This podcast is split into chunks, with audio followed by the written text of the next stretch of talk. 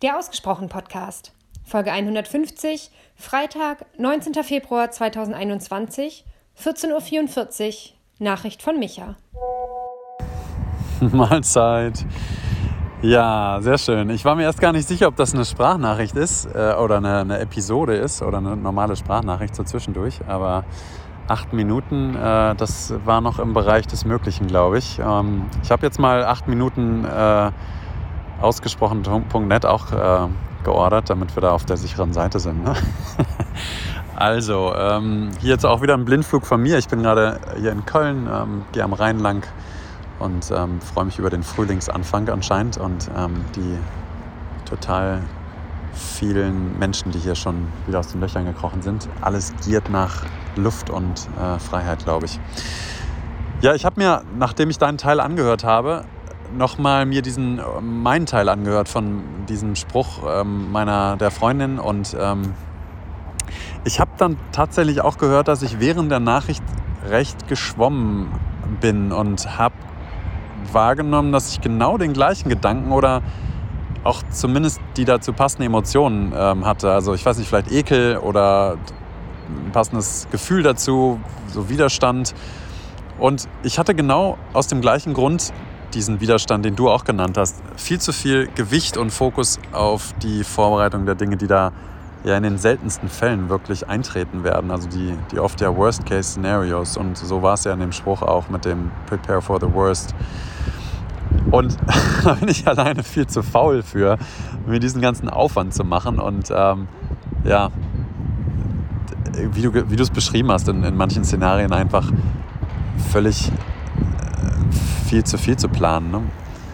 Ähm, und genau, wenn du sagst, Pläne oder Ziele setzen, heißt nicht, dass du Erwartungen an das Leben hast. Äh, hervorragend, wahnsinnig cool wäre das, wenn das tatsächlich so ist. Ich piekst dich da aber mal ein bisschen. Ich glaube dir das nicht. Denn dann wären bei dir die normalsten menschlichen Prozesse und Fehler nicht vorhanden. Also, wenn, ne, so Investitionseffekt ne, beispielsweise. Also wenn das der Fall ist bei dir, wenn du das abschalten kannst, dann fange ich bald an, ganz andere Fragen zu stellen, weil dann sollten wir uns auf andere Sachen konzentrieren und da ein Business aufbauen drauf. Also ganz, ganz schnell auf jeden Fall.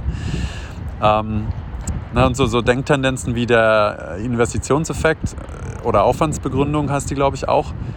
Ähm, die, ne, das ist so, du planst das Glück, das Kind, den Pitch beim Kunden, was auch immer und gibst wahnsinnig viel von dir da rein. Und wenn es dann scheitert, dann, dann können wir Menschen, also die meisten zumindest nicht, einfach nicht so leicht sagen, ach naja, dann eben nicht. Sondern wir sind dann eben enttäuscht, niedergeschlagen und so weiter. Und eben weil wir so viel investiert haben an Zeit, Geld, Energie, und zur Energie hast du ja auch so eine schöne Frage gestellt, diese, diese Frage, wohin schicke ich dann meine Energie? Ne? Wo, wohin geht die Energie? Und das finde ich nicht nur eine gute Frage, die du da stellst, dafür, äh, auf welche Sachen ich mich vorbereiten möchte, sondern natürlich auch eine gute Frage bezüglich des Aufwands an Trauer oder Niedergeschlagensein und Co. Ne? Also ich finde es total wichtig, dann traurig zu sein, wenn irgendwas mal schief geht, für das man viel Herzblut gelassen hat und viel Schweiß und äh, Energie. Und trotzdem muss das ja nicht der Hauptfokus sein, ne? sich dann da so rein zu versenken und ähm, die ganze Zeit zu trauern. Aber auch das ist natürlich ein Lernprozess und äh, auch da bin ich noch nicht äh, am Ende der Fahnenstange angekommen, bei weitem noch nicht. Übrigens, ich habe irgendwie, äh, also ich glaube, du bist so positiv und optimistisch, dass ich gegen dich schon so ein bisschen wie so ein kleiner Kritiker aussehe und ich will das gar nicht. Ich will, ich will gar nicht der Schwarzmaler sein. Ich will gar nicht der sein, der, äh, der dann irgendwie in dir den Trigger auslöst von wegen, ah, da, hat, da, da, da will er mir das madig machen oder so. Das, das will ich alles gar nicht. Ich genieße das ja, wie gesagt, total, dass du so drauf bist. Und ja, gleichzeitig triggert es mich dann wiederum, ne, dass ich denke so, naja, so ganz ist es ja nun auch nicht. Ne? Also da, wollen wir, da muss ich ja auch zumindest mal eine Lanze brechen für die XY-Leute, ne, die das ja gar nicht haben oder so. Vielleicht will ich da einfach auch nur Besserwisser sein oder Gleichgewicht ähm, schaffen, das weiß ich noch nicht so genau. Aber da kommen wir noch der Sache auf die Spur, glaube ich. Ja, und die Frage, warum sich manche Männer keine Gedanken über die Hormone der Frauen machen, äh, super relevante Frage. Ähm, wahrscheinlich, weil es genug Aufwand ist, sich über Gedanken der eigenen Körperfunktionen einen Kopf zu machen oder, oder sich da zu strukturieren. Ähm,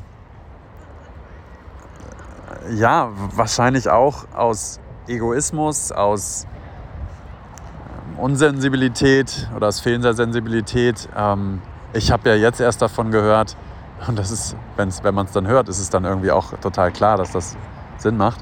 Ich habe jetzt erst davon gehört, dass, das, äh, dass der weibliche Zyklus da so krasse, naja gut, jetzt ist auch ein bisschen übertrieben. Also ich weiß das schon ein bisschen länger, aber äh, jetzt auch noch nicht irgendwie zehn Jahre oder sowas.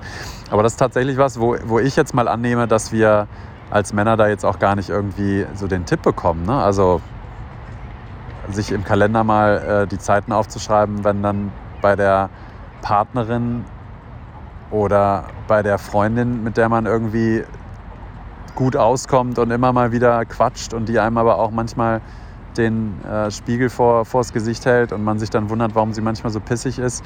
Es macht ja durchaus Sinn, sowas zu wissen, ne? dass das auch sehr, sehr stark mit Hormonen zu tun hat. Also echt ein No-Brainer, würde ich sagen. Und ähm, ja, ich glaube, dass, also ich spreche da jetzt nur für mich, aber ich bin damit mit meinen eigenen äh, Hormonen wahrscheinlich gar nicht so sehr in Kontakt und mit meinem Körperhaushalt, mit meinen Körperfunktionen, ähm, dass ich einfach denke, ja, also dann denke ich auch nicht, denke ich auch nicht links und rechts, ne? obwohl das natürlich, wie gesagt, total Sinn machen würde. Naja, da gibt es wahnsinnig viel zu tun, ne? bei ganz vielen Ecken und Enden und was wir nicht alles tun könnten. Aber ich möchte auch mal einen Appell an die Langsamkeit und einen Appell an das Nichtstun wieder mal äh, raushauen zur Abwechslung und auch mal sagen, wie schön es sein kann, sich einfach nicht immer wieder weiter zu optimieren und zu gucken, wo dann der nächste Schritt getan werden kann. Denn äh, ich glaube, das ist auch total wichtig, diese Pausen zu haben und ja, zu lernen, sich da nicht immer zu hart ins Gericht nehmen zu wollen. Also ich kann mich da auf jeden Fall an meine eigene Nase fassen. Äh, ich bin da nicht so gut drin und würde es gerne mehr lernen. Liebe Grüße.